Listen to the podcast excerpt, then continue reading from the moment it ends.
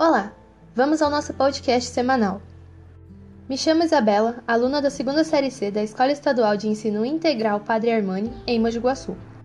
Nossas fontes de pesquisa para a criação deste podcast foram os sites VIX, Mobilizadores e Jornal Cruzeiro.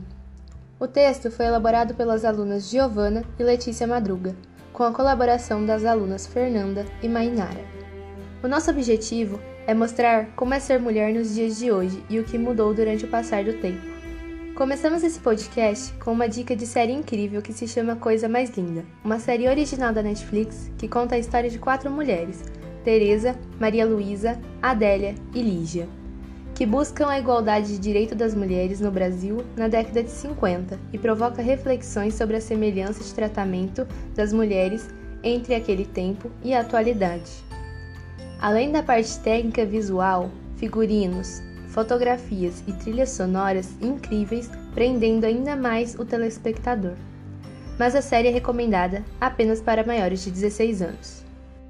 Seguindo com o nosso conteúdo, convido aqui a aluna Suzana para fazer uma reflexão sobre o assunto.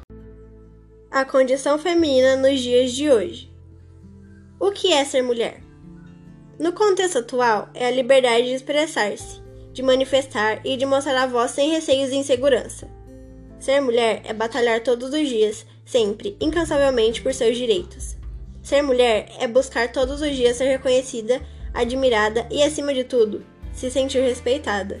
Ser mulher é arte. Todos os dias, nós mulheres enfrentamos críticas dizendo como devemos nos portar, nos vestir ou o que nós devemos fazer. E é exatamente contra isso que estamos lutando. Contra o julgamento e as opiniões sobre quem devemos ser, sobre como nós devemos viver nossas vidas. Hoje em dia, nós temos muitos direitos sim. Entretanto, ainda existem certas desigualdades que buscamos corrigir e melhorar, mesmo que leve um tempo, já que o processo é demorado. O que mudou? Como era? Antigamente, a mulher só deixava a casa dos pais se fosse para se casar. Se ela saísse para passear ou trabalhar, ela devia estar na companhia de um homem, para que não seja mal vista pela sociedade. E mesmo depois de casada, ela ainda não podia sair sem a autorização de seu marido. O direito de estudo faz parte da vida da mulher há mais de 100 anos, mas faz pouco tempo que elas passaram a frequentar a faculdade e ainda assim ocorre divisões de cursos. Hoje em dia existe a Lei Maria da Penha, pois as mulheres sofriam e infelizmente ainda sofrem violência doméstica. Se a mulher se relacionasse com quantos homens ela quisesse, elas eram julgadas por isso. Bem menos que antes, as mulheres ainda são julgadas por isso, enquanto os homens que têm esse tipo de comportamento é aplaudido pela sociedade.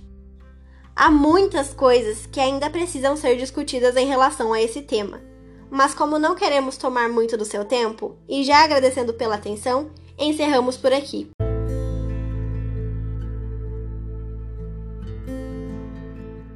Sou mulher e amo ser quem eu sou, e serei a heroína da minha própria história.